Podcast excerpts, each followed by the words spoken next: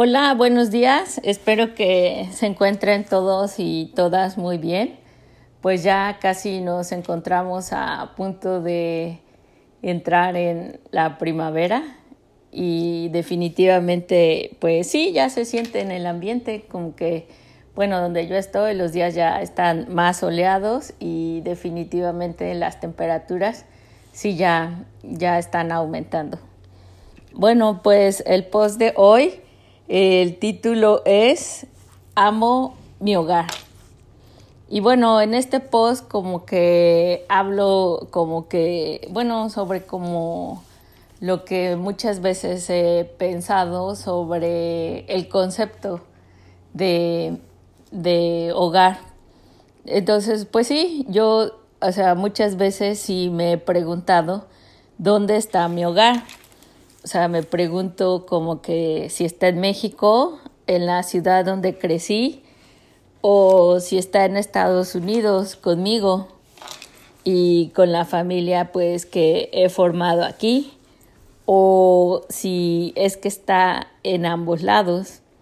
Bueno, pues, o sea, he leído como que mucho al respecto y algo que me gustó mucho fue que bueno, lo que dice que de cierta forma tu hogar está donde tu corazón está, que tu cuerpo es tu hogar.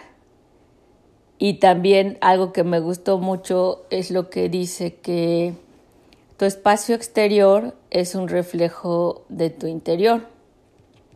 Bueno, estas frases sí me gustaron bastante porque para mí tienen mucho sentido, porque pues quiere decir que realmente no importa en qué parte del mundo nos encontramos, si estamos con nosotras mismas, pues ahí está nuestro hogar. Pues algo que, bueno, conforme ha pasado el tiempo, pues yo ya como llevo pues sí ya demasiados años viviendo en Estados Unidos, pues definitivamente pues sí, yo considero que México y Estados Unidos es mi verdadero hogar. Bueno, la primera frase que les, bueno, que les, bueno, comenté ahorita, que, que dice que bueno, que habla sobre nuestros alrededores, se refiere principalmente al estado actual del lugar donde habitamos, es el reflejo de lo que hay en nuestro interior.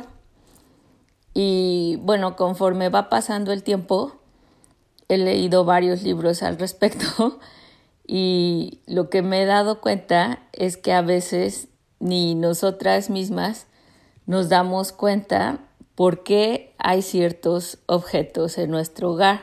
O por ejemplo, si nos mudamos, por qué elegimos llevar con nosotros algunas cosas y otros no. Y bueno, yo siento que es porque, bueno, el objeto que está constante con nosotros, de cierta forma, es un recordatorio como que en nuestro subconsciente, o sea, como que de algo que queremos lograr. Bueno, para poner un ejemplo, pues en mi caso personal, yo he tenido pues el deseo de escribir un blog de viajes desde hace ya muchos años. Y pues sí, conforme he visitado algunos lugares, pues he tomado flyers de los lugares que, he visto, pues con el propósito de escribir post y pues tener toda pues la mejor información posible, los nombres de los lugares, datos interesantes, así como que con el propósito de escribir el blog. Entonces, bueno, para mí escribir un blog y expresarme ha sido un proceso largo que, bueno, en el que he pasado por varias etapas. Pues definitivamente al principio sí había mucho, bueno, yo sí tenía mucho temor a las críticas, pero al mismo tiempo pues también tenía la necesidad de expresarme de forma creativa, etcétera. Entonces, pues para mí personalmente no ha sido fácil, pero al mismo tiempo es algo que quiero y que siempre he querido hacer. Entonces, bueno, regresando al ejemplo, pues quizás para otras personas ver tantos flyers pues no tiene sentido, o sea, realmente no, no tiene un sentido.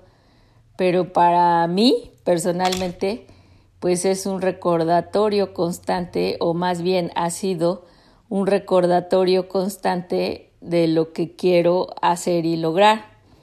Digamos que incluso a veces ha sido, pues, sí, doloroso, en el pasado, pues cuando aún no tenía el valor para expresarme a mí misma, pues sí era, pues sí, doloroso ver los flyers y saber que quiero escribir el blog, pero pues sí, no tener el, el valor de hacerlo.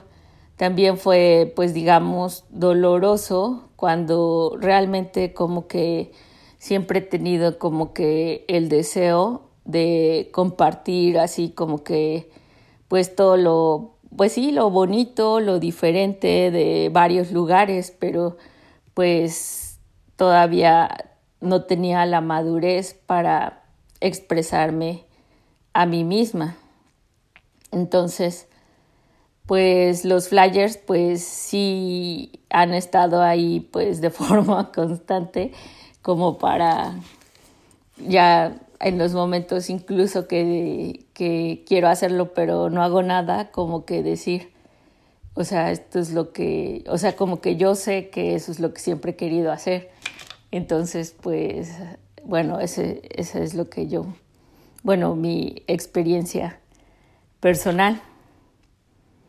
Y bueno, afortunadamente, conforme ha pasado el tiempo, pues el deseo de tener mi propio blog de viajes y pues sí, también de expresarme de forma creativa, pues no ha disminuido, sino que al contrario, definitivamente cada vez es más fuerte y claro, el deseo de compartir no solo de viajes, sino también pues todo lo que todo lo que he aprendido sobre todo porque pues sí hubo un tiempo en mi vida que no conocía a nadie por, bueno, otras personas, digamos, por un buen de años.